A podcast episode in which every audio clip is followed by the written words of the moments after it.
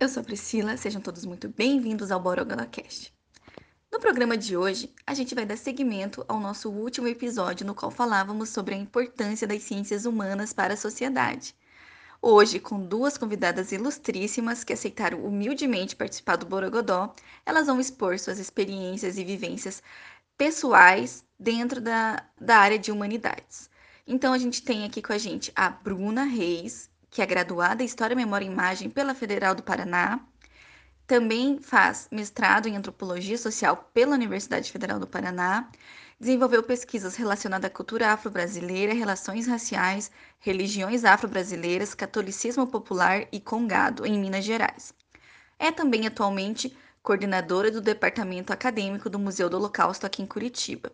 Juntamente com a Bruna, nós temos a Maria Florência Guarte, bacharel em Relações Internacionais pela Universidade Federal do Pampa, mestra em Ciências Políticas e também agora está cursando doutorado em Ciência Política. Trabalha com os seguintes temas: epistemologia feminista, teoria política feminista, movimento de mulheres no Kurdistão, confederalismo democrático e genealogia. Sejam todos muito bem-vindos. Recadinhos. Primeira coisa, Driele não está nesse programa porque por motivos de TCC. Então, força guerreira, você vai terminar. Uh, segundo recadinho é: este programa ficou muito longo. Por favor, tenha um pouquinho de paciência. A gente vai deixar a minutagem dos temas aqui embaixo na descrição, na descrição do episódio. E a gente conta com a colaboração de todos. O episódio ficou incrível, os temas estão maravilhosos e eu recomendo super que você veja até o final. Um grande abraço.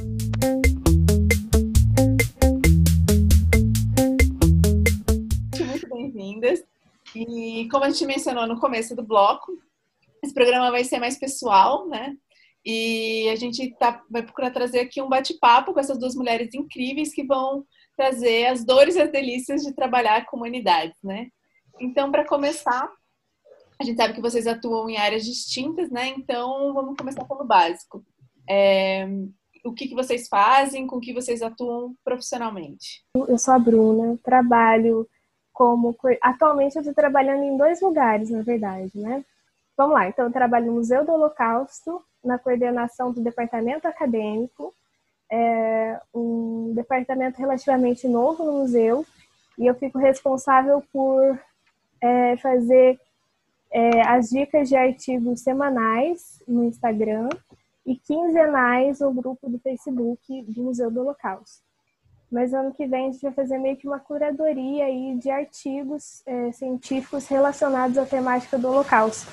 Então a gente vai ter uma, é, uma base de dados onde a gente vai estar tá abrindo editais para é, aceitar artigos científicos da área. Então também vou estar tá responsável por fazer essa curadoria e tal. E também trabalho como professora no Jardim de Infância, é, de Pedagogia Waldorf. multidisciplinar a pessoa, né? É... Então, sou professora de educação infantil, veja só. De, de, uma pedagogia também não convencional, né? Que é outra questão, assim, interessante de pontuar. Tem as suas questões, é um universo muito diferente. Não é essa educação que a gente está acostumado, essa educação é, formal e pública. É uma escola particular que, que é, tem uma linha antroposófica, enfim, mas é bem interessante também esse trabalho. Então, eu estou atuando nessas duas profissões atualmente. Então, me apresentar. Meu nome é Florência. Uh, bom, uh, não sei muito bem como começar a me definir, acho que eu faço várias coisas. Profissionalmente, eu estou doutoranda no programa de pós-graduação em Ciência Política na Universidade Federal do Rio Grande do Sul, na URGS. Uh, fiz meu mestrado lá também, eu sou formada em Relações Internacionais sou uma internacionalista, sempre quando eu falo que sou uma internacionalista, eu sempre falo, bom, sou no sentido formal e no sentido também de convicção, né? Porque também trabalho com o movimento de mulheres uh, do Kurdistão, uh, né? Trabalhei há muito tempo, assim, fiz um trabalho no Comitê de Solidariedade de Porto Alegre. Uh, agora não estou mais em Porto Alegre, mas termino também atuando em outras esferas. Trabalho bastante com elas diretamente nesse, nesse processo de tradução, de produção de material sobre assunto. Então, aproximando um pouco, construindo pontes entre a América Latina, uh, a diáspora curda na Europa, um pouco também dos movimentos no Kurdistão, então um pouco por aí, assim, mas formalmente, assim, como modo de vida, digamos, tenho me dedicado à pós-graduação mesmo, né, de, de pesquisa. Uh, o meu objeto de tese é justamente uh, o pensamento, né, do, do, líder do movimento e com isso tenho trabalhado, assim, mas faço várias coisas em diferentes lugares, também participo de alguns movimentos sociais, então estou sempre circulando. Porque vocês explicaram aí mais ou menos com que atuam, o que, digamos assim, o que paga os boletos, né? Mas, assim, tentando explicar, né, você, por exemplo, Florência, que é da ciência política, né? O que faz um cientista político, né? O, como, o que... Sabe? Porque é tão difícil, né, definir. Então, tipo, o que que faz um antropólogo? O que que faz um, um cientista político, assim, sabe? Porque a, a gente que está na academia, a gente meio que se entende. Ah, não, fulana pesquisa tal coisa. Ah, não, trabalha com, sei lá, a Bruna com história oral, né? Mas, assim, como define, né, isso? Não sei, assim. Eu acho que é importante também a gente pensar sobre essas questões, principalmente na atual conjuntura, em que parece que tudo aquilo que não gera um produto vendável, ou não tanto vendável, vendável se diz em português?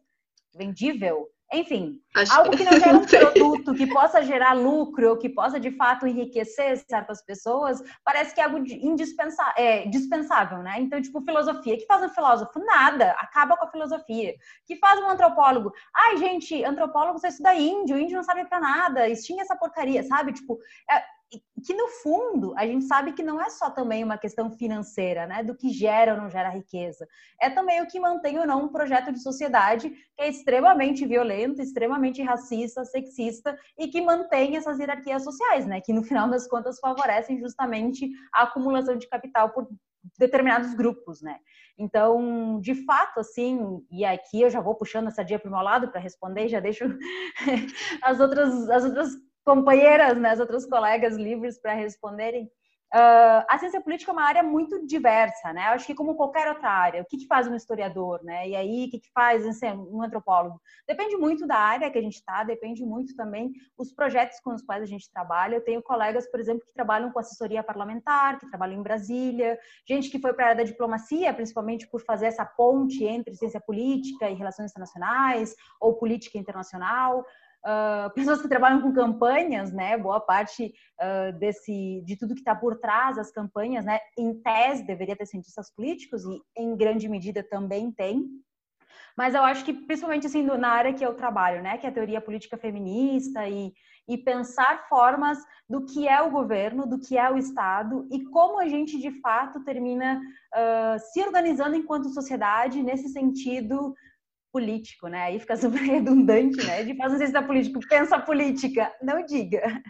Mas, é uma também... fala muito de cientista política essa sua. e pensando muito também o que é político, que é algo que eu sempre trago, né? Tipo, as nossas escolhas, as nossas relações, uh, enfim, né? Hierarquias sociais, existe algo mais político do que falar de educação, falar sobre formação, uh, enfim, letramento, por exemplo, né? Então, acho que são, são coisas que, que a gente percebe no nosso cotidiano o tempo todo, né? Estão nas nossas práticas, mas que de fato uh, não são faladas. E muitas vezes, quando são faladas, são faladas de forma pejorativa, como que não fosse algo importante. Mas a gente vai pensar, por exemplo, até nas estruturas né, de, de, governo e de participação democrática, o que é a tal da democracia. Né? A gente pode passar a vida inteira estudando e vai ter um milhão de, de, de sugestões e perspectivas e, e, diversos debates em relação a isso. Então, enfim, é um pouco por aí, assim. Uh, a minha linha de pesquisa é teoria política, democracia e participação. Então, de fato, a participação política, né, como a, como a cidadania se constitui, como esses cidadãos participam dessa vida pública, como a sociedade civil interage com o Estado, todas essas interações estão dire direta e indiretamente na minha área, mas, por exemplo, a gente tem linha de instituições públicas, de partidos políticos, até mesmo políticas públicas, né, pessoas que terminam uh, se dedicando mais a essa parte de, de enfim, formação de, de políticas públicas, né, para uh, a nível local, a nível federal, e depois a linha, a outra linha de política internacional. Então são várias áreas que terminam desempenhando também papéis um pouco diferentes, assim. E, e, uma coisa que eu acho que já não quero antecipar muita pauta, nem trazer outros elementos, antes principalmente da Bruna falar sobre a área dela, mas pensando também bastante em como quando Uh, determinados setores falam que ah, cientista político não serve para nada, antropólogo não serve para nada, nas ciências sociais só tem maconheiro, ninguém faz nada, muito parte também de um projeto de sociedade que quer extinguir esse pensamento por se caracterizar, né, muito também por ser um pensamento crítico que, que gera esses tensionamentos sociais e dizer, bom, pera lá, da onde que vem isso? Da onde que vem aquilo? Quando a gente analisa a sociedade, quando a gente analisa as, as relações de poder, né, evidenciar essas desigualdades também vai muito né, uh, contra os interesses né, de determinados grupos que estão aí de forma bastante bastante presente, cada vez mais truculentos, querendo manter o seu espaço de poder. Então, seria muito rapidamente, muito genericamente, um pouco disso. Assim. Complexo, eu diria. Maria, não foi genérico. foi, foi intenso. Eu só estou pronta para falar. O antropólogo faz tal coisa. Mas é isso, é, é, você falou tudo, acho que é, são reflexões que a gente vai voltar nelas provavelmente no nosso, na nossa conversa. E diz muito sobre a, sobre a nossa área, né, das ciências sociais, das ciências humanas. E aí tem esses eixos, né? Então a ciência política está dentro desse eixo das ciências sociais, né? Assim como a antropologia também. Falando da antropologia, lembrando que eu sou historiadora, né? Bacharel, bacharel em História, Memória e Imagem, mas fui me aventurar na antropologia. É, não, não atuo enquanto antropóloga, efetivamente, mas é, ainda estou finalizando o mestrado. E o antropólogo, ele é, sobretudo, um pesquisador, um eterno pesquisador, né? A, a nossa área é, é, em grande parte, isso, né? A gente vai é, sempre estar tá estudando e analisando dados, é, análise e interpretação de dados, assim, de forma bem prática. Essa é, esse é o trabalho do, do antropólogo, é, analisando esses dados e interpretando esses dados referentes a manifestações culturais, crenças, costumes, enfim, de determinados grupos sociais rola uma grande interdisciplinaridade né, dentro das ciências sociais, dentro das ciências humanas, mas aí a gente tem esse recorte dentro da antropologia. É uma disciplina, sobretudo acadêmica, não é uma coisa que a gente tem na escola, não é uma coisa que, que as pessoas têm contato né, com a história, o que torna ainda mais complexo, porque quando a gente vai ter um contato com essa área profissional ou com uma explicação do que é essa disciplina que ela estuda, vem sempre com uma bagagem teórica acadêmica, né? E, mas, assim, é, pensando em, nos concursos que eu já vi, né? Nos concursos que eu já vi sobre o que, que encaixa ali a, a, o trabalho para um antropólogo. É isso que eu falei, né? Análise e interpretação de dados de grupos sociais é, X, de determinado grupo social o grande mote da antropologia brasileira é sim etnologia indígena, né, como, como a Maria tinha falado, né, dos índios e tal. Sim, é, é, é o carro-chefe da antropologia no Brasil, mas não é só isso, né? Tem, temos um país tão diverso, com tantas manifestações culturais e grupos. É, então, o antropólogo pode atuar no INCRA, pode atuar no IFAM. É, agora mesmo, é, eu estava vendo um concurso que eu quase tentei, mas aí não valia a pena, que era um concurso temporário de dois anos, mas era é, referente à Vale, né? Não sei se vocês conhecem a Vale, aquela Sim. empresa. Não sei se pode falar palavrão no podcast. Esse podcast não é patrocinado por ninguém, a gente falou o que a gente quer.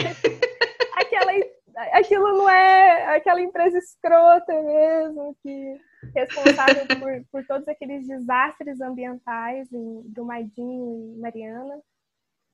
É, e, e, eles, é, como medidas de paliativas, né? É, enfim, fingindo que vai ajudar aquelas pessoas que eles prejudicaram conscientemente, eles abrem editais é, para profissionais da área das ciências humanas, por exemplo, né? Ciências sociais e humanas. Então, é, tinha vaga para historiador, tinha vaga para antropólogo. A vaga para o antropólogo era justamente é, ter disponibilidade para viagens, porque aí o antropólogo estaria em intercâmbio né, é, local, então a gente poderia estar se deslocando nessas cidades de interior que foram afetadas ou que é, são afetadas economicamente é, pela, pela mineração. E aí a gente estaria promovendo é, iniciativas culturais ou fazendo realmente uma pesquisa na região e escrevendo, fazendo realmente uma análise de dados, coletando dados daque, daquela região para que a gente pudesse fazer trabalhos é, que valorizassem as manifestações culturais locais, tudo isso para gerar ali um boom de novo nessas cidades que foram prejudicadas, né? Porque muitas vezes essas cidades elas só têm essa empresa de mineração como fonte de renda, né? Como que move a economia local. Então o antropólogo estaria para atuaria nessa nessa região para é, promover outras formas daquela, daquela sociedade, daquele contexto ali, é, tá se sustentando economicamente de novo. Então, esse é um exemplo de um edital recente e é muito comum esse tipo de, de concurso para antropólogos. É mais ou menos isso. Ah, explicou bem, eu acho que foi bem, bem didático. Eu acho que eu até vi esse edital, não tenho certeza, porque eu vi alguma coisa sobre a Vale no, no LinkedIn, é. né? A rede social do, do, pessoal de humanas, né? Que sempre tá de olho sim, sim, no, no que rola lá. Então, é o que, o que a gente ficou pensando, assim, é muito como se questiona o que se, como que se, o que se produz dentro da universidade chega para a comunidade, né? Tipo, se é para ter esse diálogo, se é para ter ensino, pesquisa extensão, enfim, esse diálogo ele parece que, que não está interrompido, né? Tipo, tem problema, assim, né? É, não, não há esse diálogo. E aí, quando a gente foi ver alguns argumentos que tentam entender por que, que não, não, não, não existe, né, que tem, tá, tem essa dificuldade.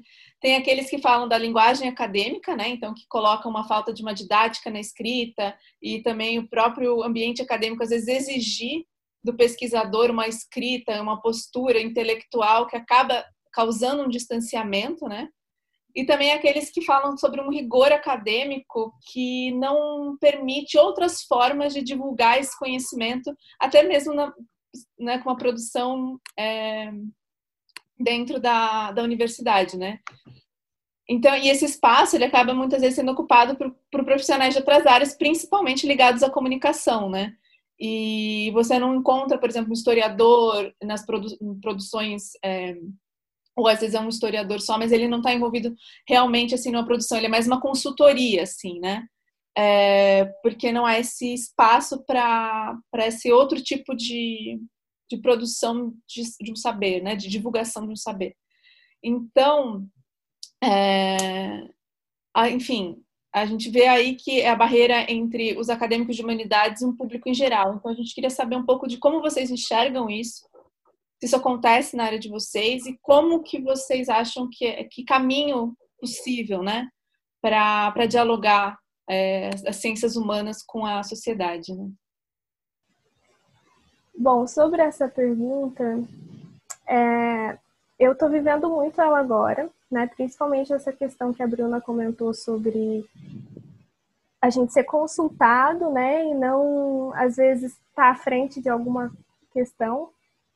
É, eu sinto uma grande dificuldade no seguinte: eu, eu, nos últimos sete anos da minha vida, desde 2013, quando entrei na graduação, é, eu só estudei, né? Só em, com muitas aspas, né? Mas eu estudei, estudei, estudei, estudei, emendei o mestrado e não vejo a hora de acabar isso. Eu não tenho assim condição de continuar é, por uma questão de saúde mental e também por essa questão dessa alienação acadêmica. É, alienação no sentido de que eu sinto e tenho sentido na prática, e era já uma questão que eu problematizava muito ao longo da graduação, até cobrando, criticando muitos professores sobre eles viverem né, nessa torre de marfim, nesse lugar é, de muito privilégio e de é, é, pouco acesso, né? Poucas pessoas de fato têm acesso a essa complexidade e esse caminho nos estudos, esse aprofundamento, e isso torna difícil é, para as relações comuns e cotidianas. O fato, assim que eu entrei na faculdade, ainda mais no curso de história, né, que a gente aprende a problematizar tudo, né? Tudo é porque, qual, é, é quem, por quê, quando, onde. Todas essas problematizações, esse aprofundamento, tudo isso me deu muita liberdade. Né? Depois a gente vai falar sobre a questão é, da militância, está muito atrelado também ao, ao curso, ao que eu desenvolvi. Mas isso tudo também dificultou a minha comunicação, né? É, a minha tolerância, né? Eu tenho que admitir que a minha tolerância para as pessoas e para coisas do senso comum, né? Elas é, foram ficando mais difíceis. E conforme eu vou ficando nesse contexto e vou conversando e a gente tem um nichinho ali, né? E as pessoas e a pesquisa, a gente só sabe falar de pesquisa, a gente só sabe é, falar do nosso recorte, da nossa visão de mundo, da nossa perspectiva acho que a antropologia também ela veio, ela foi um chacoalhão para mim nesse sentido, porque eu tive que me silenciar muito, eu tive que parar muito dessas grandes teorias e, é, enfim, é, que a história faz muito também, né, do de ter que ter um resultado efetivo, um resultado prático, é, encontrar o grande motivo de alguma coisa. A antropologia abre um pouco mão disso e, e vai pegar outras questões. Então, ouvir as pessoas, é, se adaptar a contextos, né? Aquelas pessoas, o que elas estão dizendo, não o que eu quero que elas digam, ou o que eu espero é, compreender. Isso tudo já foi um grande movimento que doeu muito, ainda dói, principalmente nesse processo de finalizar o mestrado, mas foi um choque muito grande, né? É, tá com um grande projeto acadêmico, uma dissertação de mestrado em mente, um grande projeto, e chegar e as pessoas estarem falando sobre outras coisas ou não estarem vendo aquilo que eu estou vendo naquele campo, né, com aquelas pessoas. É, elas não são meros objetos de pesquisa. E aí você tem que lidar com essa complexidade e se silenciar. Então, até o meu contexto de pessoas muito pobres, é, pessoas que nem concluíram o ensino médio, muitas, muito, é, ensino fundamental muitas vezes, é, não que eu não soubesse, né? Eu venho, a minha família, é, só eu fui pro o ensino superior, né? É, completo e pós-graduação. Não que eu tive grande dificuldade, mas tudo que as pessoas diziam, ou tudo que. Tá certo que eu estava fazendo um trabalho de campo, né? Mas a minha adaptação é, da linguagem, da, da, da, forma como eu me portava, das coisas que eu estava observando além, tudo isso eu tive que suavizar, né? E isso é difícil. É, e eu percebi que eu não queria, ou que pelo menos eu precisava de um tempo, né? É, para ver o que está acontecendo na vida real, para ver o que está acontecendo com as pessoas, como que elas estão falando, que, que, porque a gente vive num mundinho muito à parte dentro da academia. Então, ele foi um primeiro movimento que foi um choque de realidade que eu já vinha tendo volta e meia, né, na graduação, com as pessoas, com a família, com alguns amigos fora do, da faculdade ou do meu curso, é, que falavam coisas que eu achava absurdas, é, mas aí depois, realmente, dentro da antropologia e dentro da minha pesquisa de campo, que foi bem extenso meu trabalho de campo, eu tive que parar, né? Eu tive que cessar um pouco essa acadêmica e também foi super difícil voltar para a escrita acadêmica. E agora, no meu trabalho, também, eu, eu peno cotidianamente, porque eu tento, mas é muito difícil para mim é, ver é, afirmações superficiais. Eu estou trabalhando na área da educação, né, também. E para mim é muito difícil, tá? Educação infantil, tá? Tem coisas que não precisam ser grande coisa. E tô lá eu problematizando muito, brigando muito e fazendo um rebuliço, dificultando às vezes o entendimento e a minha relação com os meus colegas de trabalho, que não, não fizeram faculdade ou se fizeram, não, eles estão na prática cotidiana do trabalho ali. Né? A teoria entra ali, e a teoria com base na formação acadêmica de cada um deles, que eles têm também, né? pedagogia e outras áreas, ela vem, ela soma, eles usam de certa forma, mas é o dia a dia, é a prática ali com as crianças e com, com aquele processo educativo que, que te faz adaptar tudo, né? Que te faz ter outro tipo de conhecimento. E para mim, é, eu ainda preciso de muita explicação, eu preciso ler coisas, então às vezes eu preciso. Não leiam, escrevam. Eu pego muito nessa questão da escrita, na questão da fala, e, e me vejo julgando e cobrando um posicionamento mais firme ou mais. O que é péssimo, né? Mas é que eu ainda estou saindo dessa cobrança acadêmica. Eu ainda tenho uma orientadora que está sempre gralhando no meu ouvido e nada nunca está bom, né? E tem esse rigor, né, da, da pesquisa acadêmica. Então eu vejo que isso muitas vezes me atrapalha no meu trabalho, mas também agrega muito. E aí eu sinto o problema, é, mesmo dentro da área da, das humanidades, de dialogar com os, com os meus colegas de trabalho, com a sociedade de uma forma geral, e também no meu trabalho do museu, mesmo estando já na área, eu de fato atuo como historiadora, é, tem essa questão também. Né? Eu estou coordenando um setor que é acadêmico. E aí entra outra questão, que são as redes sociais, que são as mídias, né? aquele típico professor com doutorado, pós-doutorado, que não sabe ligar um PowerPoint. Eu morro de medo, eu não quero ser essa pessoa. Porque é fácil a gente ser essa pessoa, a gente não tem tempo de, de fazer outra coisa que não seja escrever e estudar aquilo que a gente se propôs a escrever e estudar. É tudo muito certinho, é muito delimitado.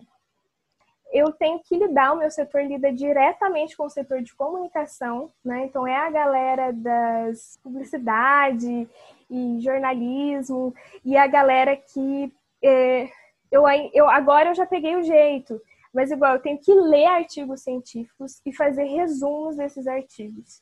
É um museu é, sobre, que, que, toca é, num, num assunto muito sensível, muito sério, que é o Holocausto.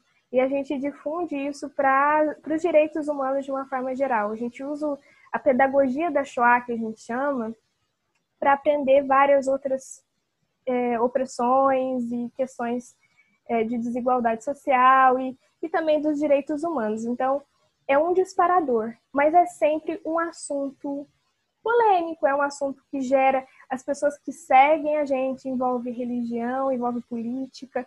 Eu preciso ter um rigor nos textos, nos artigos que eu vou estar indicando, eu tenho que ler tudo e eu tenho que fazer um resumo muito preciso daquilo. Isso leva um tempo, a gente sabe, né? E, e de repente a comunicação está fervendo, né? É para é pra já, é para amanhã você consegue fazer até a hora tal? E às vezes não, às vezes eu fico assim congelada. Calma, gente, eu preciso analisar, eu preciso esmiuçar esse texto. Eu preciso ir atrás do currículo Lattes desse autor. E eles estão cagando para isso, entendeu? Então agora eu já peguei, eu tô mais rápida. Mas a minha adaptação também para dialogar com as redes sociais, com essa demanda tão grande que a gente tem hoje em dia e que com a pandemia isso só elevou à máxima potência, foi difícil. Né? E eles também, é, a galera da comunicação me vê para além de uma consultora, mas alguém que está produzindo um conteúdo é, da melhor forma possível, da forma mais ética possível, também a gente está se afinando ainda. Então, a coordenadora do setor de comunicação já entendeu que eu vou escrever um textão, né? Eu vou tentar fazer um resumo eu tento, mas é que tem coisa. Isso que... é muito de pessoal de humanas, né? Eu vou fazer um textão. Gente, ela quer que eu escreva em seis linhas. Um texto, um artigo que eu li que tem 40 páginas. Você tá louca, né? ou um artigo de 15 mesmo, seis linhas, e com uma chamada é, atrativa, né? essa coisa atrativa da comunicação para um Instagram, para um Facebook. Facebook eu ainda posso ser mais acadêmico, porque é um grupo de professores, mas o Instagram não, né? E essa dificuldade também de adaptar é bem difícil. É, então, eu estou nessas transições, né? É, mas é realmente igual você tinha falado, Bruno, é didática, adaptação de contexto. É, senão, não faz sentido. Senão, nada do que. Para mim, eu já, eu já vejo, assim, eu já sinto a pessoa que fala, fala, fala, mas não disse nada com aquilo. Ninguém entendeu muitas vezes eu já estive nessa situação e todo mundo aqui em casa, tá, o que, que você quis dizer com essas coisas que você disse? Para mim não serve mais. E o campo me transformou muito nesse sentido também. Não adiantava eu ficar falando o que era o congado de acordo com os autores e a antropologia e os pensamentos do inconsciente se ninguém estava entendendo o que eu estava falando. Então, acho necessário, sim, a gente se situar, a gente se contextualizar, a gente equilibrar. A minha saída agora é literalmente sair mesmo, dar um tempo da academia e viver mais a vida real para aprender e não sofrer tanto também com essa vida real, que é um choque essa saída. Fiquei impactada porque eu me, me reconheci em tanta coisa, mas eu vou deixar meus comentários para depois da Florência. Ah, não, acho que tu pode fazer teus comentários e aí a gente não perde o timing também, né? Porque vai que eu fale outra coisa, e daí já desvirtua o assunto para outro lado, sei lá. Verdade. Pois... Não, mas é que a realidade ela é muito mais é, dura mesmo, né? Por exemplo, um assunto completamente que está em pauta agora aqui é a militarização das escolas. Aí, assim, beleza. Aí você se alimenta do conteúdo bem acadêmico sobre, e você fica ouvindo professor tal, falando de tal, eu não sei quem, não sei da quanto, não sei o que, não sei o que. Mas a realidade no dia a dia, as pessoas não entendem. E elas acham ok, porque tem professor sendo esfaqueado, porque foi um caso que aconteceu, assim, muito perto da minha casa. E daí, eu simplesmente, assim, num impulso, que eu sou muito impulsiva, eu só falo, né? Ai, discordo. Mas assim, não era nem para debater, era só tipo, ai, cara, não concordo com você. E era o meu chefe dele, tá, mas por quê? Mas você não acha que é positivo? Porque veja bem. Ele sabe todo assim, tipo, você vê que ele tem uma intencionalidade que é tipo assim, olha, coitado, né? Os professores estão apanhando dos alunos. E resumindo, eu não consegui convencer ele. Eu nem me convenci do que eu falei. Eu falei, gente, o que, que eu tô dizendo? Que eu não, não sei se eu penso exatamente assim ou se eu tô só reproduzindo mais algumas coisas que eu ouvi por aí, entendeu? Falei, quero ter o direito de não saber o que dizer sobre tal coisa. Porque a realidade, gente, você lidar com o mundo, o mundo fora da academia, ele é muito complexo mesmo, porque as pessoas não sabem sabe? o que, que é militarização. Aí a gente usa uns conceitos uhum. e eu me vejo nessa. Isso também aconteceu comigo em casa mesmo. É, e, e, e dá raiva, né? Primeiro me dá uma raiva e depois eu tento, aí fico falando que a estrutura tal, e a educação e não sei o quê. Ninguém, ninguém entendeu, ficou chato, a conversa ficou chata, as palavras ficaram difíceis. E aí realmente é como, quais são as palavras que a gente vai usar para conseguir conversar. Nem, nem quero convencer mais ninguém, mas assim, Abrir mostrar por que, que aquilo não é legal, entendeu? Sem você ficar puta ou você ficar falando difícil. É muito complexo, é bem, bem chato. É, hoje não consegui. Nem eu. Mas, mas acho que também tem uma questão de adequação e que aí também é uma falha na forma como somos socializadas e como a própria estrutura universitária se. Né? Eu fiquei pensando em um milhão de coisas, óbvio, enquanto a Bruna falava, e na própria pergunta em si. Acho que daria para fazer um programa só sobre isso e a gente falar muito tempo, assim. Mas eu acho importante, mas também muito complexo. Eu lembro que um tempo atrás teve até uma corrente no Twitter que era tipo: ah, sua avó entende essa tese, uhum. como explicar a sua tese? Gente, a tese não é para minha avó ler.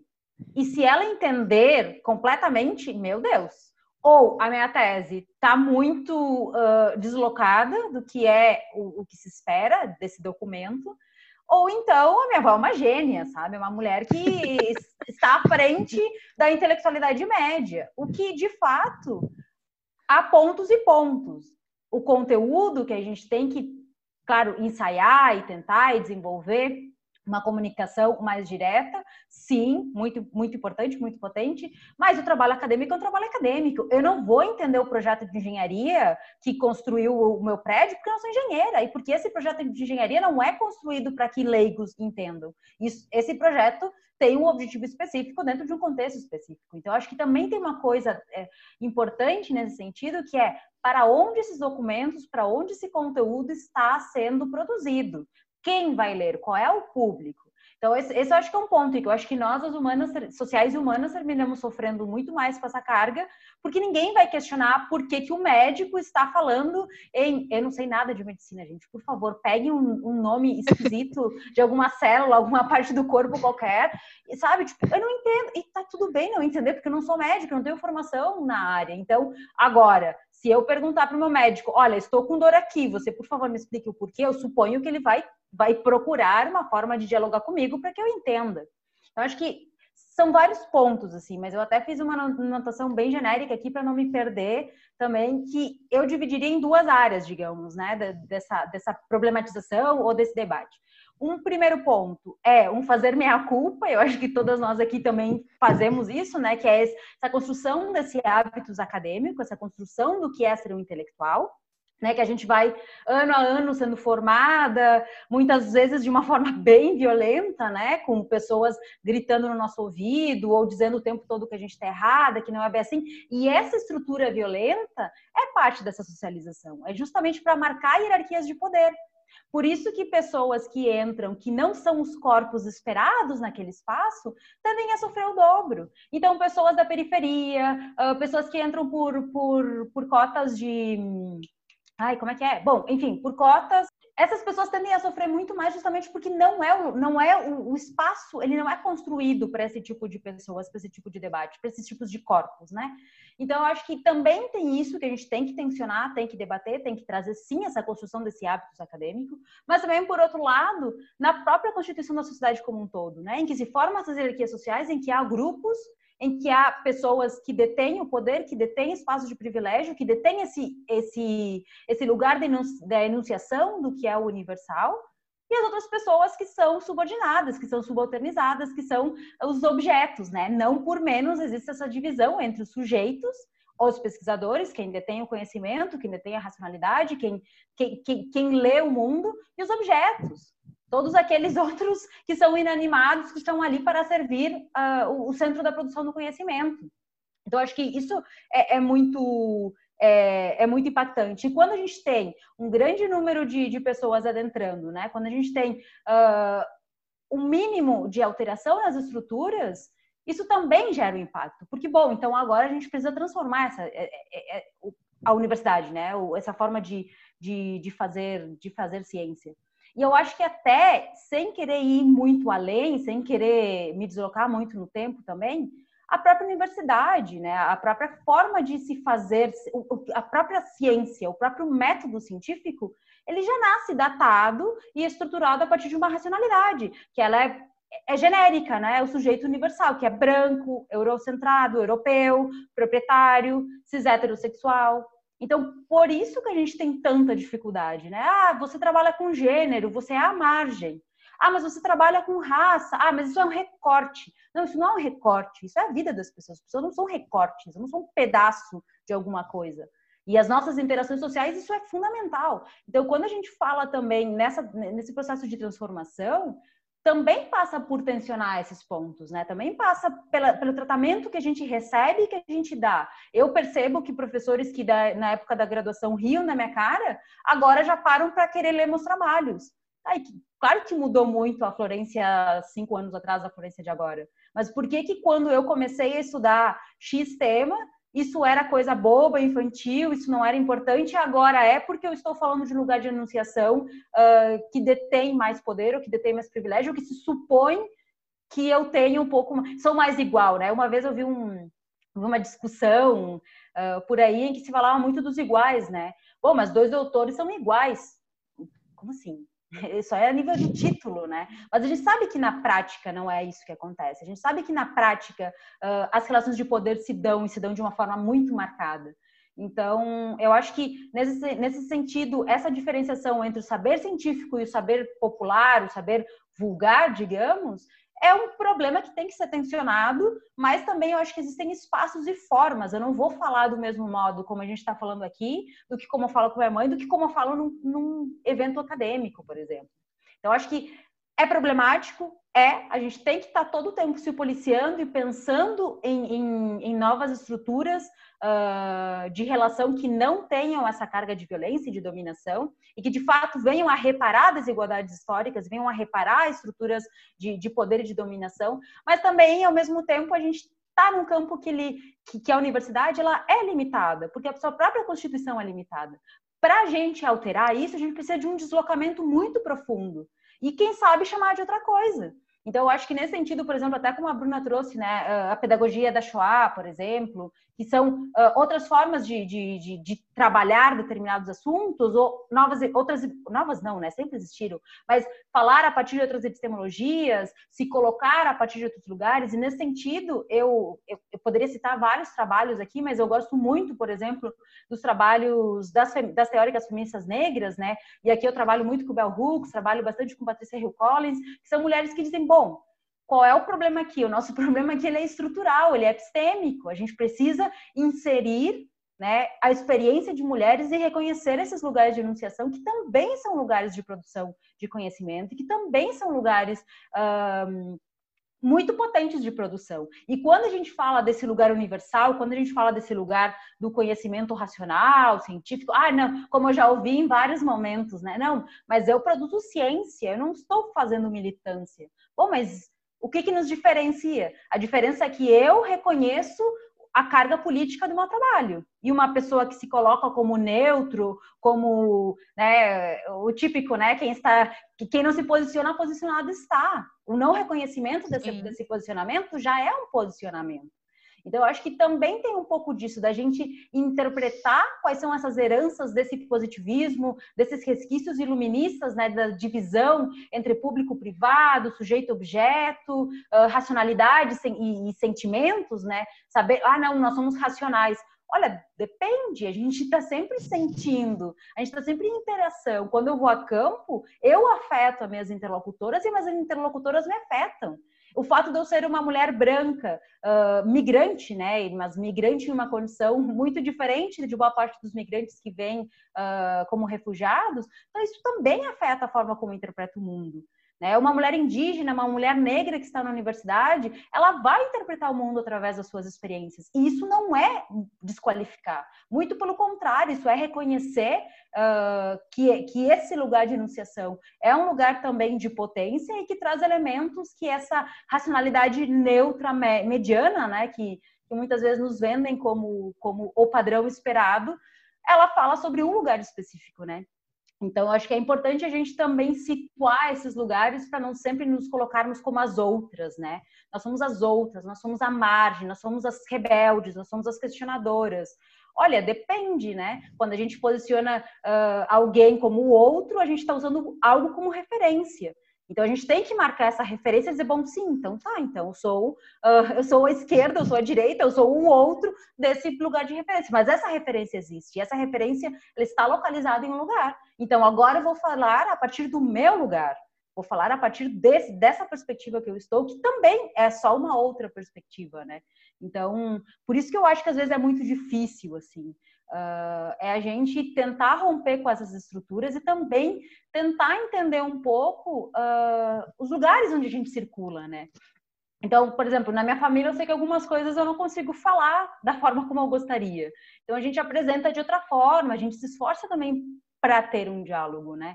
E isso é uma coisa que, que a gente vê muito, né? Do carteiraço acadêmico, assim, uh, até mesmo para silenciar o outro, né? Então, tipo, não, pera lá, eu sou especialista, você me ouça. Sim, tá, mas eu, eu, eu não ousaria sequer pensar em chegar para uma mulher curda, que de fato tem muito menos educação formal que eu, e dizer que eu sei mais do que ela sobre a luta dela, sabe? Que é algo que a gente vê comumente acontecendo, né? Pessoas que chegam numa aldeia indígena e querem ensinar como essas pessoas têm que se organizar, como querem ensinar como essas pessoas têm que fazerem alguma coisa. Sendo que, na verdade, é a gente que tem que calar a boca e aprender o mínimo, alguma coisa que seja, né? Para a gente se se, se mobilizar e também se promover esses deslocamentos. E aí, nesse sentido, eu acho que determinadas áreas, como antropologia, por exemplo, que trabalha com etnografia e que se propõe um pouco mais uh, atencionar esses lugares, ou pelo menos reconhecer esses lugares, terminam saindo mais favorecidos, muito diferente da ciência política, em que se tem muito essa lógica, né, de, de uma ciência neutra, né, de um lugar, uh, bom, nós aqui não estamos fazendo política, nós aqui analisamos dados e tudo mais, mas até a forma como a gente seleciona dados ou, ou enfim, coleta materiais para nossa pesquisa, isso também diz muito sobre nós, quem somos e onde estamos. Então, acho que é um pouco por aí. E também tem muito desse, desse processo de desvalorização do conhecimento, né? de desvalorização das intelectualidades como um todo.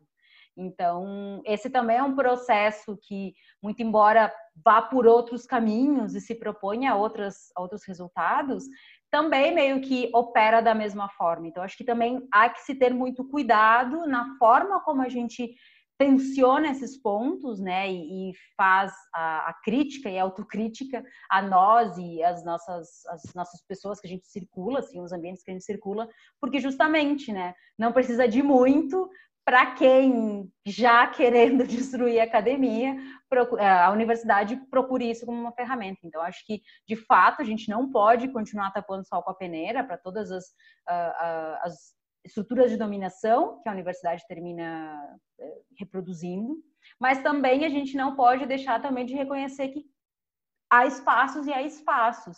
E às vezes esses problemas dizem muito mais sobre a nossa falta de vontade de querer dialogar com outras pessoas né? E eu acho que em certa medida é até compreensível, sabe? Tipo, eu não tenho obrigação de estar sempre disponível para responder perguntas para quem quiser, né? Tipo, ofereço material gratuito o tempo todo, converso com várias pessoas, mas a gente não tem porquê, porque a gente não cobra isso de outros profissionais. A gente não bate na porta de um psicólogo à meia-noite, sábado à meia-noite, dizendo: me acuda, eu preciso de ajuda, mas tem que ser grátis porque eu não tenho dinheiro. E as pessoas fazem isso o tempo todo com a gente. Ai, me ajuda nisso, me ajuda naquilo, me dá material disso. Usam a gente de Wikipédia, né? Então, também é um pouco disso, assim, que eu acho que. Sim. Falei um monte de coisa, assim, mas eu acho que são vários pontos que eu gostaria de deixar uh, pipocando para quem quiser refletir ou discordar, enfim, acho que vale, vale considerar. Bom, tudo que você falou, na verdade, respondeu basicamente duas perguntas. E daí eu vou direcionar a pergunta para a Bruna, porque tem uma questão aí que eu achei interessante que você mencionou desse de locar, é, localizar mesmo, né? De que ponto a gente está partindo e também é, as próprias questões que atravessam a gente enquanto é, pesquisadores, aqui no nosso caso, né, pesquisadoras, né, mulheres, e no caso da Bruna especificamente uma mulher negra.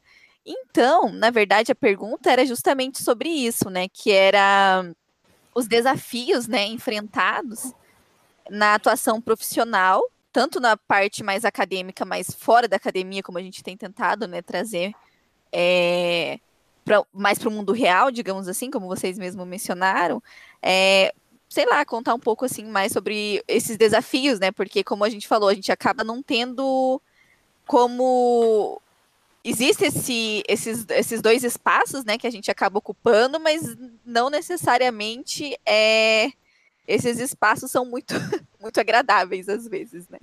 Então, não sei, eu queria que você, Bruna, pudesse falar um pouco para a gente sobre. Caramba, hein? É igual, é igual a última pergunta que a, a Flor falou. Flor, vou te chamar de Flor, tá bom? Já que estava escrito e ela te chamou de Flor, é mais fácil. E eu estava te chamando de Maria no começo. Hum. É, assim como ela falou que o último tópico o tópico anterior daria só um tema sobre isso, acho que isso dá um tema só sobre isso também. Tamanha. Uh, eu tenho 25 anos e eu poderia falar facilmente sobre minha trajetória de vida inteira para responder essa questão. É, Mas sabe, é, antes de entrar nesse ponto, uma coisa que foi ecoando muito na minha cabeça com a fala da Flor foi e sobre essa ponte, né, esses diálogos. Eu é, me lembrei muito assim das matérias de introdução ao ensino de história lá no primeiro, segundo ano do curso, que a gente lia muita coisa sobre a função social do historiador. Eu acho que essas inquietações para a gente, por mais que a, a Flor deu uma ótima explicação sobre esses contextos. Um, é, esses dilemas internos, eu acho que eles acontecem para a gente de uma forma recorrente por causa dessa tal dessa função social do historiador, que é justamente esse, esse diálogo conjunto, né? conexão de saberes, né? E é, eu acho que faz parte até da nossa formação, da nossa profissão, estar tá sempre inquietos, inquietas com esse debate acadêmico versus sociedade. Afinal, estamos estudando pessoas, é, a historicidade da nossa sociedade, e fica muito difícil. Eu tenho dificuldade de é, racionalizar esse tema, realmente. É, eu acho que a, a Flor deu uma ótima explicação sobre isso, mas só queria lembrar isso também, né? É, parte de ser historiador é estar sempre inquieto e inconformado com essa dinâmica e estar tá sob tensão por causa dessa função social que a gente é, tem, né? Parece que vem junto com o nosso diploma.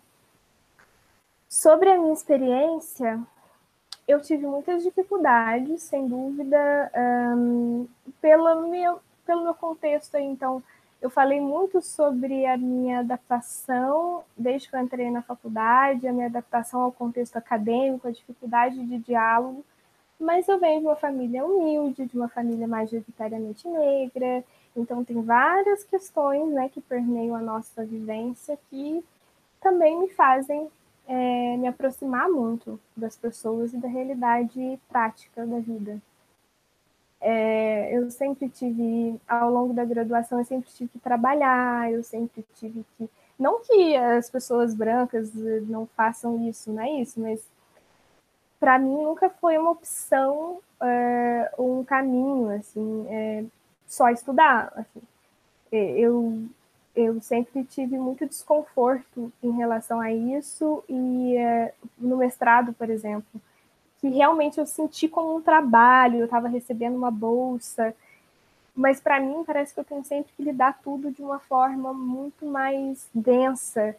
Não sei, não sei dizer porquê, né? É, eu poderia também teorizar muito sobre isso, mas é, sendo assim, me abrindo assim, é, de forma subjetiva com vocês, foi maçante, foi, foi bem difícil, porque é difícil a gente sustentar é, essa argumentação é, de forma racional, você bancar, você sustentar sua pesquisa, seus interesses de pesquisa com base na nossa vivência cotidiana e pessoal. Dói, é, é, é, é bem angustiante esse processo, então não foi fácil, porque para mim também eu nunca vi como um caminho estudar outra coisa que não fosse relacionado a isso, assim. Claro, a gente não pode reduzir pesquisadores negros a pesquisas relacionadas a essa temática, né, das relações étnico-raciais, mas dentro da minha vivência pessoal e de uma necessidade que surgiu quando entrei na faculdade de História, que também foi intencional, eu acabei enveredando por esse caminho e tudo é, juntou. Então, a minha vivência cotidiana e pessoal, é, tanto enquanto eu estava na faculdade quanto anteriormente, enquanto criança, adolescente, o que eu via da minha família, dos meus familiares, da minha é, trajetória familiar de vida, é, somado ao as tensões que eu estava vivendo na faculdade, né? A gente é sempre os únicos, a gente tem poucos pares e muitas vezes a gente se aproxima é, de determinados assuntos. E aí eu estou falando só para realmente pesquisadores negros com esse recorte de pesquisa, né? Dentro da área da, das relações étnico-raciais, enfim. É muito difícil assim a gente ser tem uma falsa abertura para a gente na faculdade. Eu venho dessa geração que já entra na faculdade, mas que de fato é um espaço que ainda não está pronto totalmente para a gente. Assim. Porque quando a gente quer se aproximar dessa temática para se fortalecer, para se entender, né, para dar sentido a tudo que a gente vive e já viveu na vida, muitas vezes a gente é desconsiderado ou visto realmente como militantes, né? Ou como. Eu já, já, já enfrentei essa situação. Ou como você precisa ter mais neutralidade, né? Como, como a Flor também mencionou, né? Sobre essa, esse tópico da neutralidade, que é super difícil, de, super tenso, porque enquanto eu estava na graduação eu não tinha muito assim. É, como responder essa questão, né? Eu não, eu, parece que eu demorei até mesmo estando na militância, estudando, a, a entender como isso é possível, o que é neutralidade. Para mim não existe essa possibilidade, assim, nunca foi possível isso, sempre foi, sempre teve uma carga política, estando eu consciente disso ou não, né? Qualquer coisa que eu fizesse enquanto Bruna, mulher negra ou qualquer pessoa negra que está ali já está fazendo já é um ato político, já é um ato simbólico. Então eu tive essas tensões. Eu tive essas tensões sim, eu tive dificuldade de orientação, eu tive dificuldade de encontrar um trabalho, encontrar uma pesquisa é, atrelada à militância. Isso dobrou, porque para mim foi sempre muito difícil ver pessoas brancas se envolvendo com assuntos que, é, que para mim tocavam de uma forma muito pessoal. E foi assim, foi assim a graduação inteira, ouvindo, ouvindo muita merda, me decepcionando bastante com as pessoas bem intencionadas. É, e, paralelo a isso, trabalhando e vivendo o cotidiano, violen vivendo violências explícitas no meu cotidiano, porque faz parte da minha vida. E, é, mas ainda assim segui e ainda fui para o mestrado, fui para antropologia também por uma questão muito de orientação. É, eu queria estudar o Congado, que é uma manifestação festivo-religiosa afro-brasileira de Minas. Eu já queria fazer campo, eu já não queria ser essa pesquisadora dentro dessa lógica toda acadêmica que, que, a Flor tinha é, explicado bem na fala dela eu, eu sou essa leva que está entrando e estou colocando em xeque questões vigentes aí há séculos. Eu sou, eu sou parte desse grupo e um, entrei no mestrado em antropologia porque eu não via outro lugar, né? Muitas vezes a antropologia é esse refúgio, mas a gente chega lá e é a mesma coisa, né? É um monte de branco estudando pessoas não brancas e aí são outras tensões. E a gente tem que ouvir muito desaforo em sala de aula, tem que ouvir coisas assim que parecem que para as pessoas que estão ali falando, e eu digo tanto colegas de, de, do curso, né, quanto professores, às vezes eles estão só falando sobre esses objetos, né, eles estão só falando sobre essas pessoas que eles estão estudando, mas uma fala, um comentário, uma forma de olhar chega muito diretamente, assim, sabe? É, eu, eu sinto aquilo para mim, sabe? E aí a gente tem que conviver com isso.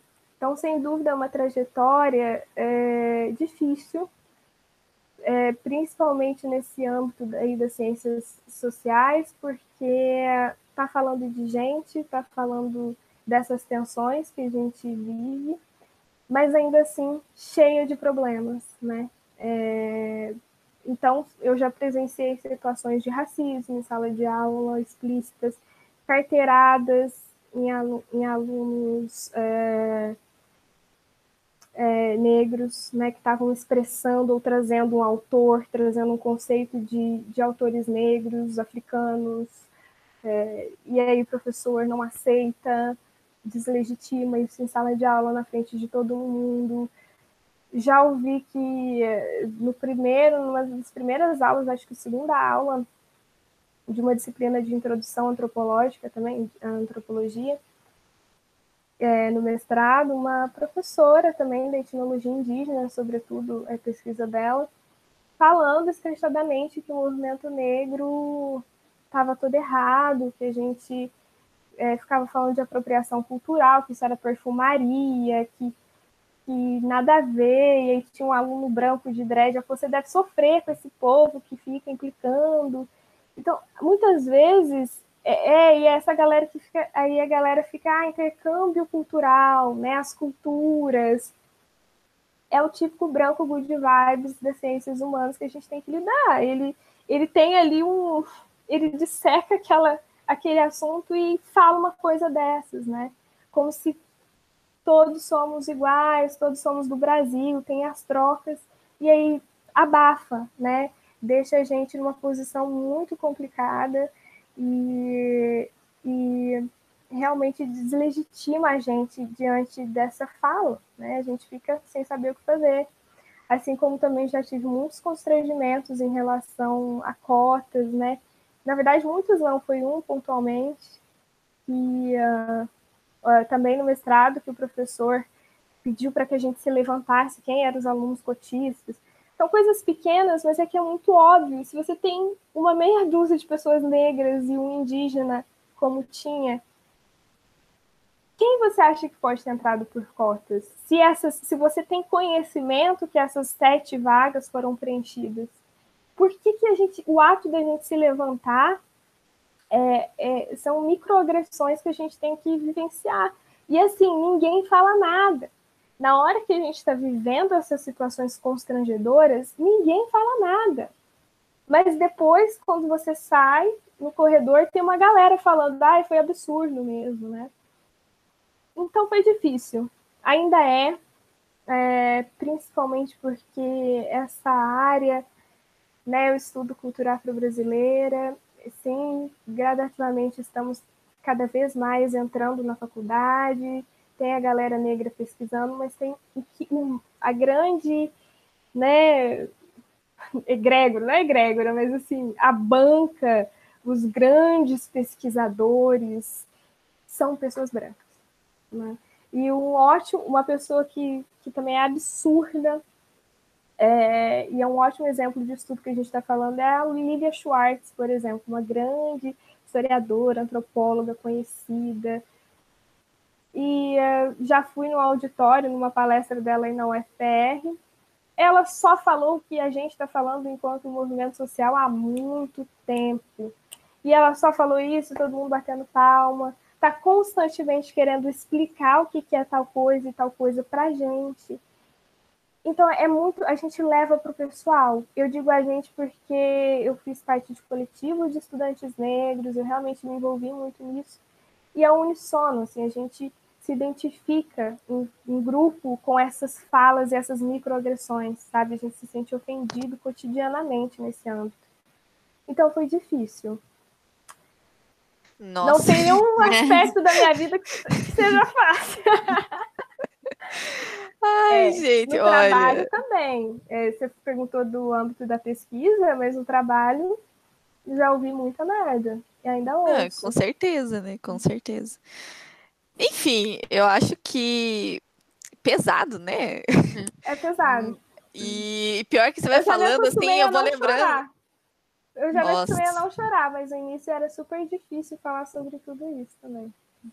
Mas eu acho que nesse sentido, já puxando o gancho, não querendo te interromper, Priscila, mas eu acho que é por isso que é fundamental também que a gente tensione esses pontos, uh, não sempre num lugar do tipo, bom, isso está acontecendo, nossa, que horror, e deu, sabe? Tipo, bom, e que mais? E por quê? E quais são as bases? É. Sim, o racismo ele existe. Bom, tem gente que ainda diz que não, né? Mas enfim, essa galera aí que acredita em terra plana e tudo mais, a gente a gente traz dados para evidenciar. Existe uma camada de pesquisas, né? A gente tem grandes pesquisadoras que há muito tempo estão evidenciando isso. A gente tem o Movimento Negro Unificado que está há muito tempo trazendo todos esses debates e que, claro, né? Quando, quando quem fala são pessoas reconhecidas da academia, são pessoas brancas, aí a gente para para ouvir. Se não, bom, agora, ultimamente, que por né, organização e por resultado uh, de luta do movimento negro, a gente está tendo acesso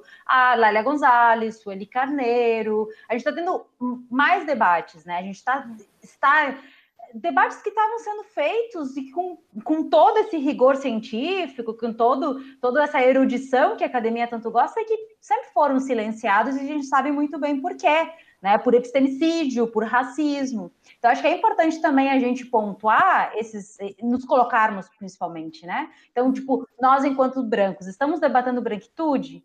Estamos debatendo uh, qual é o nosso lugar nessa estrutura? Ou a gente sempre está falando do outro enquanto, bom, o outro. Ah, uhum. eles vão fazer. Ah, eles quem? Né? Se, há uma, se há uma resistência, é porque há uma violência, é porque há agressão.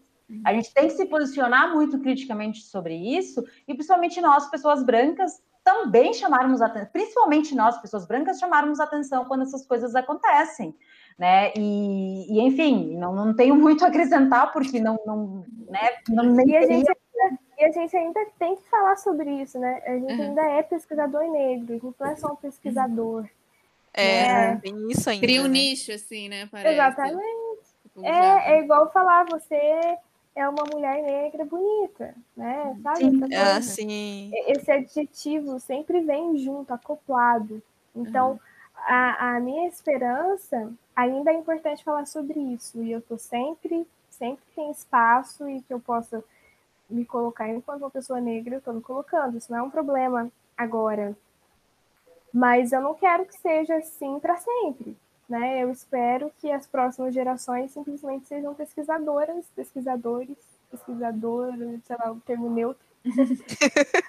e até o próprio eu acho que desse lugar de enunciação de resistência, né? Tipo, Exatamente. o simples fato de tu estares num espaço em que uh, estruturalmente não é construído para determinadas Exato. pessoas, né? Para um nicho muito maior de pessoas uh, que são excluídas sistematicamente, parece que só isso já te convoca ah. uma posição de militância, uma posição de resistência, porque do contrário não, não se sustenta, sabe? E por isso, é uma coisa isso que, que no início eu falei até, eu poderia falar da minha vida inteira, né? Uhum. Entende como é, a gente está sempre nessa posição. Eu acho que aí também leva a uma pergunta que a gente tinha pensado, assim, eu acho que tem muito a ver com isso, que é esse lugar da militância, assim, né? Eu acho que tem muitas vezes é, tem muita gente que encontra essa resistência em orientação dentro da universidade quando se posiciona como militante, porque acho que tem muita gente que considera ali não é um lugar para isso, que tem que separar a pesquisa, ou tem que separar essa atuação. Então eu queria saber de vocês também assim como que vocês enxergam esse papel da militância, né? Se ajuda, atrapalha, é, ou se não, tipo, não, não há uma separação porque você não é separado, né? Você não é essas caixinhas assim, né? Tudo que você faz envolve uma subjetividade, envolve tipo essa vivência. Então, que vocês também comentarem um pouco disso, assim, né? Como vocês entendem esse lugar da militância? Pode falar. Não sei. Uh, eu acho que quando, quando se é minoria social ou quando de alguma forma a gente reconhece um, essas a, a, forma como as estruturas operam, a gente já meio que direto ou indiretamente já assume uma posição combativa, ou deveria, né? Pelo menos no campo teórico. Não vou entrar muito em detalhes no, no, no plano físico, assim, de tipo se organizar de fato. Mas eu acho que enquanto. Aí vou falar por mim, assim, não vou falar de forma abstrata, porque acho que os casos são muito variáveis e depende muito também da conjuntura. Mas, para mim, assim, sempre foi. Estar na universidade sempre foi um processo, sempre foi algo que. Não vou dizer que não me era esperado, porque minha mãe, meu pai, minha família sempre fizeram um esforço descomunal para me, me fazer estudar, e sempre foi algo que, até em muitos momentos, foi bastante uh, insistente demais, é meio que eu não tive escolha. Tipo, eu tinha que estudar porque essa era a forma da gente melhorar um pouco de vida. Assim, eu não venho de uma família abastada, né? Meu pai, é, meu pai era policial, é aposentado agora. Minha mãe sempre foi dona de casa. Uh, então, meio que estudar era a forma que a gente tinha de transcender as possibilidades daquele contexto, né? Cidade pequena, né? Ou você casava e tinha filhos, ou e se dedicava ao âmbito doméstico, ou então tu era professora, né, que é o que as mulheres geralmente são, ou policial, né, no caso dos homens, que é, são as formas mais uh, fáceis, digamos, de ascender e ter um emprego com estabilidade. E, e eu sempre tive esse, muito esse estímulo, assim. E, e, dentro da universidade, bom, enfim, eu fiz, eu comecei no Uruguai a faculdade, eu fiz quatro anos de direito, minha faculdade fechou. Aí eu me vi também num lugar muito de bom, e agora? O que, que eu faço, né? Então foi, foi um processo bastante desgastante nesse sentido de me ver, uh, de ver meu futuro capturado, né? E, e, me ver refém também de bom, e agora tudo que eu tinha planejado não vai ser feito, começamos do zero, o que, aonde, como. Então, tá, enfim, tentei outras alternativas e tal, e foi bem no ano que começou o Enem e que foi fundada a Unipampa. 2012 eu entrei, a Unipampa acho que foi em 2010, com toda a reestruturação do Reúne e tudo mais. Uh, e aí eu fiz o Enem e consegui uma vaga na universidade e comecei a estudar lá. E, claro, para mim foi muito um choque, assim, porque uma faculdade em outro país, né, no, no Brasil, né, por mais que eu seja de uma região de fronteira, é, é outra dinâmica, assim, são outro idioma, é, são coisas que eu nunca tinha estudado, história do Brasil, geografia do Brasil, várias questões. E também acho que o contato com professores de fora, né, professor, a maioria dos professores não eram da cidade, acho que nenhum era da cidade naquela época. Então, ter esse contato e ver que o mundo é muito maior do que aquela cidade e que as pessoas de fato fazem coisas que naquele momento para mim eu pensava que eram inimagináveis. E, e aí, nesse processo, comecei a me aproximar um pouco mais das teorias feministas, e, e, foi bem no boom também, que se deu todo esse ativismo virtual, e que todo mundo começou a falar de feminismo e tudo mais. E aí eu comecei a, a estudar um pouco mais, eu acho que o feminismo, de aí de modo geral, assim, né, sendo bem genérica, sem, sem entrar em, em, em detalhes de, de, perspectivas e divergências e tal, eu acho que é, um, é uma teoria que te promove um deslocamento, né, que te promove pensar e se colocar também em diferentes lugares, né, e, e, entender também que há, que há questões que elas não dizem respeito somente a, a nós enquanto indivíduos, mas que são de fato estruturais.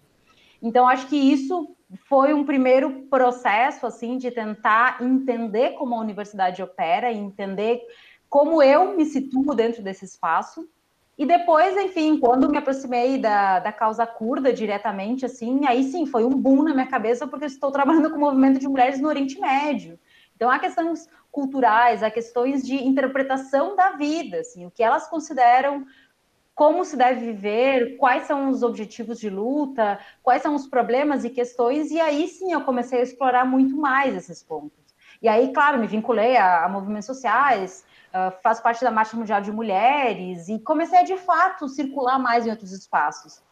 E uma boa parte deles também de espaços anarquistas, então, pessoal com posicionamento bastante radical, assim, de tensionamento das estruturas. E, e aí eu, tipo, começou a cair, cair várias fichas na cabeça de de fato é isso. Todo mundo ocupa um lugar social, né? Quando se fala muito na carteiraço, no carteiraço do lugar de fala, assim, tipo, ah, não tem lugar de fala para falar sobre isso porque eu tô. Não, amigo, todo mundo tem um lugar social, cada uma de nós aqui ocupa um lugar nesse, nessa estrutura social, e é importante reconhecer esse lugar, sim, e é importante reconhecer essas, esses, as dinâmicas de poder que a gente tem nossos privilégios, a falta deles, a forma como, a jeito como né, a gente se comporta afeta outras pessoas. Acho que tudo isso terminou me levando a essa posição de entender que, de fato, a produção de conhecimento e, e o estar né, nesses espaços também gera um impacto social, né? Então, a minha forma, digamos, de tentar afetar o mundo de alguma forma é evidenciar essas estruturas e, de fato, poder causar, ainda que minimamente, algum tipo de mudança no sentido de desmantelar essas hierarquias e de, bom, dizer, ok, sim, eu sou todo o tempo questionada sobre, bom, a tua pesquisa não é legítima porque você uh, está fazendo ativismo político. Bom, mas todo mundo está fazendo ativismo por alguma coisa, seja pela destruição do sistema ou pela manutenção do sistema, seja pelo reconhecimento um, de, de, que o sexismo, de que o racismo existe, e aí eu vou me posicionar sim em uma posição combativa, porque do contrário, se eu silenciar frente a isso, eu vou estar corroborando com uma estrutura que é misógina e racista estruturalmente. Então, tipo, acho que são essas coisas que a gente tem que considerar, assim, que eu acho que muitas vezes nós, enquanto universidade, também terminamos capturando discursos que têm, de fato, uma genealogia política muito forte, e aqui eu posso pensar em vários conceitos, mas vou pensar, sei lá, na interseccionalidade, por exemplo, que é um conceito que está super na moda, todo mundo quer usar, minha abordagem é interseccional, papá, mas ignora completamente a origem, a genealogia desse conceito que vem de movimento social, que vem de luta social, que vem justamente para tensionar as estruturas do sistema. E daí o pessoal lança a mão assim dos conceitos como nada, como meras ferramentas, né? E, e, enfim, é meio por aí, assim, eu acho que todo mundo está sendo ativista por alguma coisa, principalmente as pessoas que se dizem neutras, que se dizem de centro, que dizem, ai, não, vamos à radicalidade. Bom, se você não está se posicionando, eu tenho um exemplo muito legal que eu sempre dava nas minhas oficinas, uh, quando a gente dava, quando a gente vivia, né, em sociedade, assim, e tinha contato com as pessoas, que era o exemplo de uma bola, tem uma ladeira, né, e aí a gente pega uma bola e lança essa bola. Né? As pessoas que estão à margens, dessa, eh, as margens da, da linha, digamos, né? margens da, vão olhar aquela bola caindo e há duas formas de agir.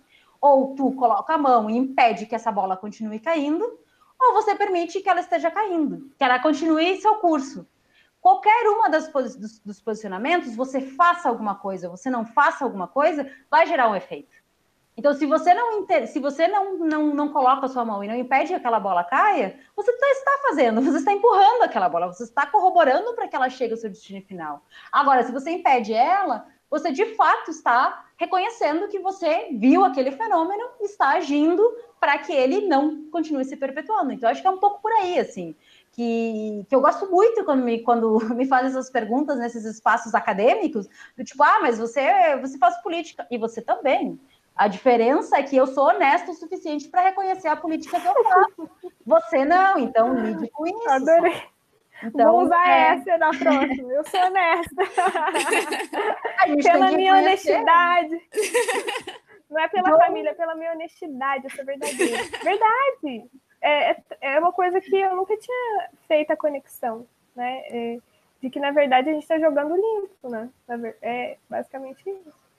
É, meio que já tinha dado uma intro sobre como eu me sinto em relação a isso, mas se eu fosse entrar no jogo totalmente acadêmico, se eu, se eu, se eu fosse. É, não, então vamos lá. Sim, é, me fortaleceu, porque eu acho que é, a, é, essas, essas tensões são tão grandes no meio acadêmico, mas eu acho que as tensões só foram criadas porque eu era militante, então fiquei um pouco confusa. A militância, ao mesmo tempo que em algumas circunstâncias me deu, me atrapalhou, ela também me ajudou, ela me deu uma sustentação, né? Eu, eu já entrei na faculdade, eu entrei com 17 para 18 anos, então, tá, era novinha, mas eu também já tinha muita consciência do que eu estava fazendo ali, do que eu buscava. Lógico que encontrei um outro universo ainda mais interessante, mas eu meio que já buscava é, é, compreender todas essas estruturas. Eu me identifiquei muito com essa trajetória da flor, da família, né? Incentivar muito os estudos. Então, é, sempre foi. Na verdade, no final do ensino médio que eu comecei a pensar, opa, a faculdade existe e eu acho que é uma, uma um, um caminho aí que vai me dar uma grana, né? Vou estar uma profissional mais qualificada. Eis que eu fui estudar história, porque eu queria entender, sei lá, eu queria estudar. Eu não queria um curso profissionalizante, eu acho.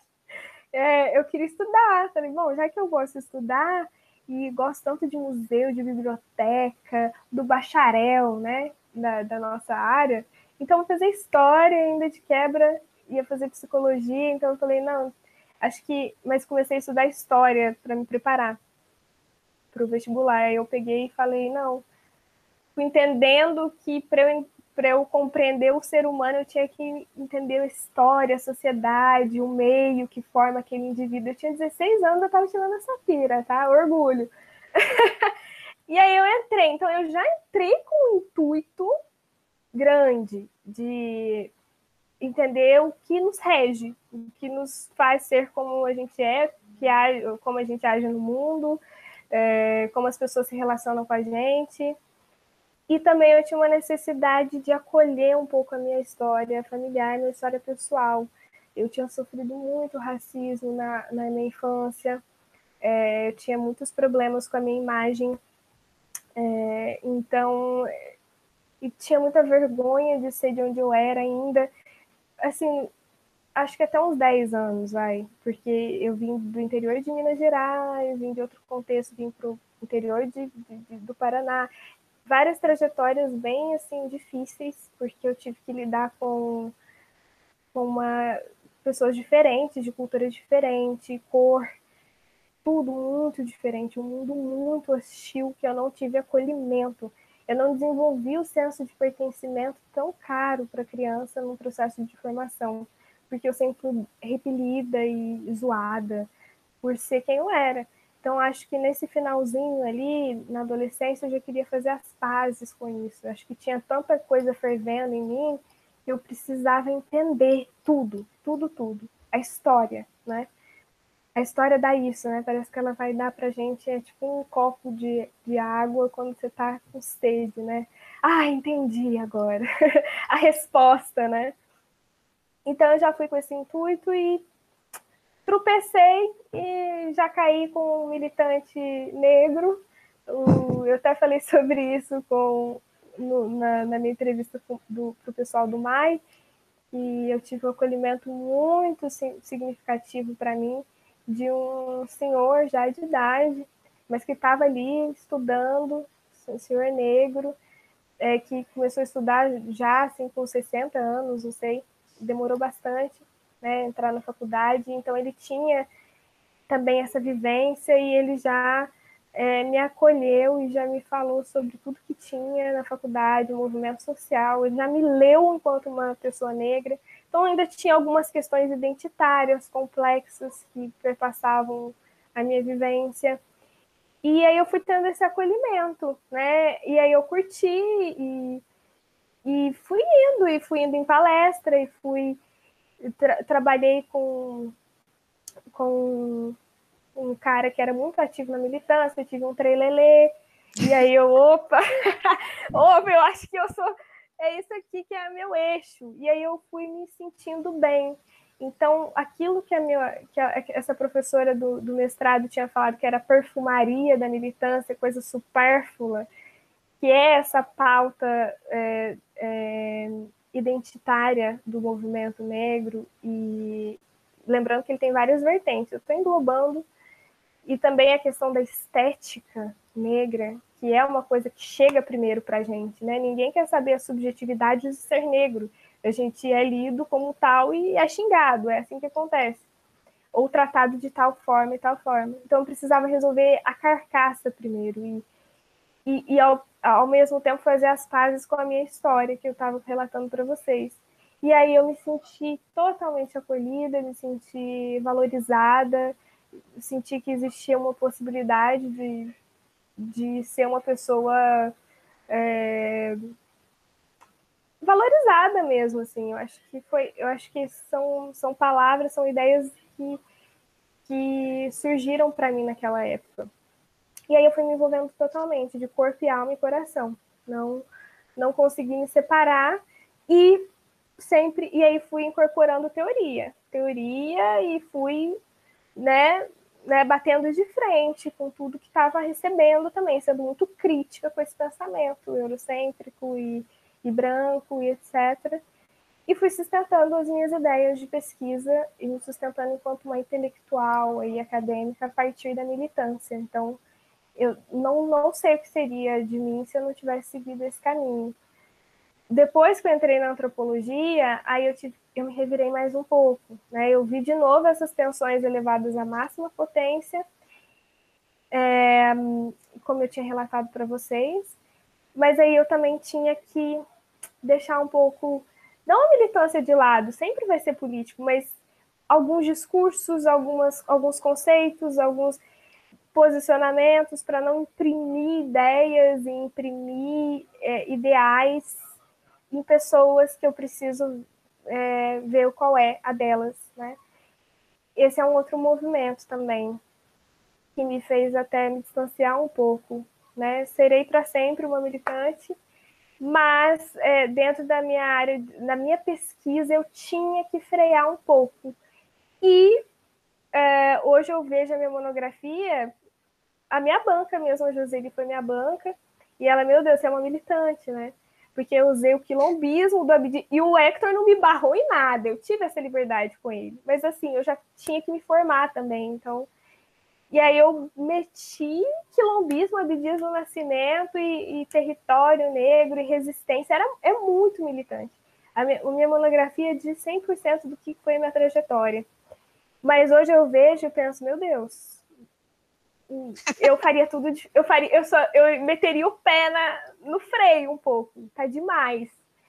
E eu, mas ao mesmo tempo eu tive uma banca muito querida, muito assim generosa que me apontou o porquê, o, o quanto é impossível eu tirar a militância, mas o quanto enquanto historiadora, pesquisadora eu poderia ter feito análises, né, diferentes, né, sobre aquele trabalho tão interessante que eu estava. E eu não levei isso pro, a mal, porque realmente é interessante eu, eu fazer esses contrapontos também, né? Equilibrar as duas coisas. E assim seguimos, né? Uh, atualmente, é... eu nem sei te dizer assim como está a militância na minha vida, mas ela me constitui, mas assim está mudando também, né? Está mudando, as coisas estão revirando aqui dentro de mim. Mas é por aí, eu acho que ajuda muito, sim. Eu não, não acho que ajuda mais do que atrapalha. Massa. Eu só queria fazer aqui uma consideração que, enquanto. Eu falei um monte de coisa e ainda quero seguir falando, mas enfim. que a, enquanto a Bruna falava, eu fiquei pensando uh, muito também. Uh, recentemente eu li o Memórias da Plantação, da Grada Quilomba, e, enfim, né, tem várias várias coisas incríveis assim para falar desse livro. Eu acho que muito nesse campo de quem é militante, quem não e quem é convocado, quem é obrigado, né? Quem, quem está militando pelo quê? Uh, eu gosto muito de uma frase que ela, que ela tem. Eu não achei exatamente a frase, mas é de uma performance dela que ela diz assim: branquitude, como outras identidades no poder, permanece sem nome. É uma identidade que se coloca no centro de tudo, mas tal centralidade não é reconhecida como relevante, porque é apresentada como sinônimo de humano. E acreditem em mim, não existe uma posição mais privilegiada do que ser apenas a norma e a normalidade. Aí depois uhum. ela continua falando e aí depois diz: uma mulher negra diz que ela é uma mulher negra. Uma mulher branca diz que ela é uma mulher um homem branco diz que apenas é uma pessoa. E eu acho que é muito por isso, né? É. À medida que a gente vai se deslocando desse eixo de poder e, e dessa norma e, e, desse sujeito agenerificado, descorporificado, mas que no fundo tem um, tem um rosto muito bem definido, a gente se vê obrigada a se marcar socialmente. E aí, nesse sentido, eu acho que também a própria, várias autoras, né? Mas a própria Bell Hooks traz muito desse, desse processo de subjetivação e de como isso, de fato, em vários aspectos é muito dolorido, porque é, é, é ter que encarar em si todas essas marcas que o outro nos coloca, mas principalmente também é um, de, um, lugar de muita potência, né? É um lugar de estou falando a partir de quem eu sou. E agora quem vai falar quem eu sou sou eu, e não é o outro que vai me definir. Não é esse espaço que vai dizer onde eu posso não estar, o que eu posso não estudar. Sou eu que vou definir. Então, acho que é, também é, muito do que tem se, se, se, modificado, ainda que com várias limitações, vem muito pela produção intelectual dessas, dessas intele dessa produção intelectual dessas pensadoras, dessas intelectuais, que de fato é um conhecimento muito potente e ele promove deslocamentos. Só que, claro, quando a gente fala de pirâmide social e de estruturas de poder, os deslocamentos, né, às vezes são para baixo e as pessoas não querem sair de cima das costas umas das outras. Então, acho que é. por isso que é muito importante a gente tensionar a masculinidade. A gente vai falar de feminismo sim, mas a gente também vai falar de masculinidade porque é, sexismo não é um problema das mulheres, é um problema criado pelos homens. Então, por isso que também o movimento curdo trabalha muito com esse matar ao macho, né? E dentro desse matar ao macho também a gente tem que tensionar as estruturas racistas, né? Porque nós, enquanto mulheres brancas, brancas não estamos blindadas, né?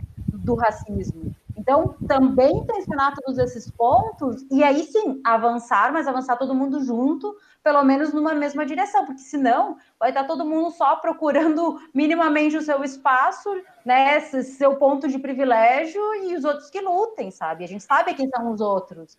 Então, acho que é importante também trazer isso e, de, e uma coisa que eu sempre pistolo no Twitter sobre isso é assim, bom, se eu não me encaixo na academia, ou se as pessoas me fazem questão de lembrar que eu estou deslocada desse ambiente, eu agradeço, muito obrigada, porque eu odiaria me sentir muito bem alocada num espaço que é estruturalmente racista, que é estruturalmente machista, que reproduz um monte de porcaria, sabe? Eu quero ficar do lado da galera que está nas margens. Eu não quero ficar no lugar do centro, porque eu sei quem é que está no centro. E não é um centro que me agrade, não é um centro que eu queira reproduzir. Então, quando me dizem, olha, esse espaço talvez não seja o teu, para mim, nesse momento, é um bom de um elogio. Quer dizer que eu, apesar das limitações, estou fazendo pelo menos uma parte positiva, que é olhando para mim e tentando matar, matar o macho que existe dentro de mim também. Então, passa, passa também por esse processo da gente da gente se colocar, né? Se colocar nos lugares e se olhar de forma sincera, né? Tanto para reivindicar direitos, como também para reconhecer os nossos privilégios nesses espaços.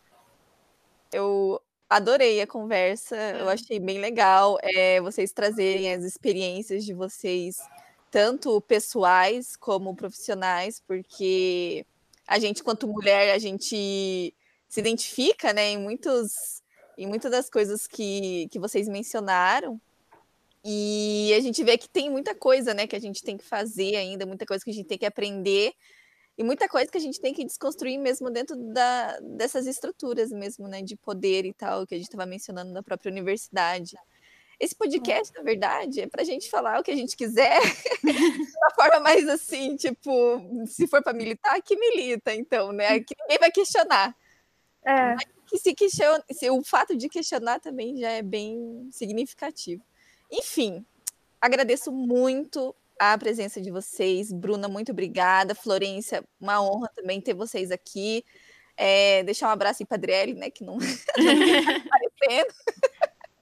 A consideração final, eu lembro que a última pergunta tinha alguma coisa a ver com esse futuro, né?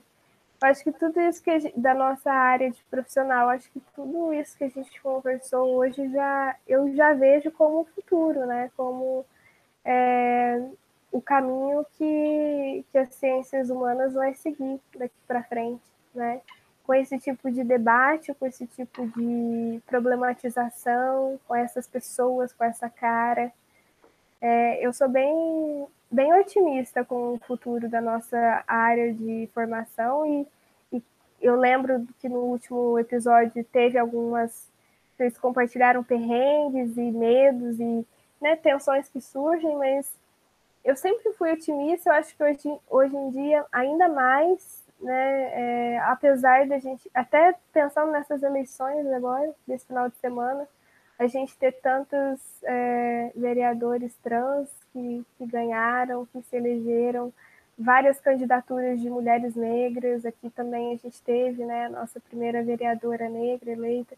Essas coisas vão dando esperança e a gente sabe que elas têm a ver com esse movimento social virtual, que vem, que é a galera que também tá, entrou numa faculdade, começou a problematizar as coisas e foi para o virtual, nem que seja em meme, galera de humanas fazendo miçanga lá, aquela página. Isso tudo é importante, é a galera que sai desse lugar e que joga na linguagem vigente agora, que são essas mídias sociais aí, e que adapta, e a gente vai para frente, quando a gente está elegendo a galera e mudando todo o nosso cenário. Essa é a minha esperança. E eu tenho certeza que, que é isso que vai, vai acontecer. Então, agradeço muito o convite. É, falamos muito, mas eu acho que é necessário, né? Sempre. Obrigada, gente. Sucesso com o podcast. Então, eu só quero agradecer também a, a Bruna Priscila pela, pela conversa, a outra, a Bruna também, convidada. Acho que foi muito, muito interessante em vários aspectos. Espero que tenha, tenha deixado também os ouvintes e as ouvintes, né, também com vontade de conversar e dialogar. Eu acho que uh, são esses tipos de debates que a gente precisa ter e, e refletir e se obrigar também, né, a, a sempre estar atentas, né? E, e eu também eu não vou dizer eu tenho uma posição de esperança e otimismo, acho que mais ou menos, um pouco sim, um pouco não. Mas eu tenho muita esperança assim, de que de fato há movimentos que têm se organizado, há muita resistência, e mais do que a resistência, há de fato gente criando alternativas e, e levando adiante projetos sociais realmente emancipadores, né? Uh, seja no Kurdistão, seja um, né, nas florestas do México, como os zapatistas, seja no norte do país, como né, várias organizações. A gente tem, por exemplo, recentemente a Teia dos Povos fez um, uma nota de solidariedade com a Casa Curda muito muito emocionante. Assim, a Teia dos Povos também é uma organização muito muito interessante que tem várias propostas. A gente tem quilombos, a gente tem movimentos de mulheres, a gente tem inúmeras manifestações né, de resistência que transcendem até mesmo uh, essa lógica institucional do Estado. Né? Então, a gente já tem conquistas é. dentro do Estado, a gente já, já tem conquistas fora do Estado. Então, acho que essa dinâmica, esse, esse desenvolvimento desse poder dual é algo muito importante e que eu acredito que também né, tem, esse, tem essa potência, essa esperança de que a gente de fato está construindo. Resta agora cada uma de nós também uh, acrescentar seu pouquinho de, de, né, de energia nesses projetos para que de fato essas semeaduras possam crescer cada vez mais, mais consolidadas. Não está fácil, ou também acho meu lado menos otimista agora, né? Meu lado a gente sabe que o cenário mudou muito, e mais do que o cenário mudou, eu acho que sempre esteve, só que a própria dinâmica do sistema, a própria dinâmica desse, desse capitalismo tardio, sei lá como queiram chamar, cis heteropatriarcado capitalista, o que for, eu acho que ele termina acirrando muito mais uma lógica individualista, uh, uma sociedade em que, de fato, cada vez menos somos comunidade, somos mais indivíduo. Então, acho que também pensar sobre isso, né? Uh, nos tornarmos comunidade, uh, estarmos cada vez mais cercadas das nossas, assim, eu acho que é algo muito, muito fundamental e importante.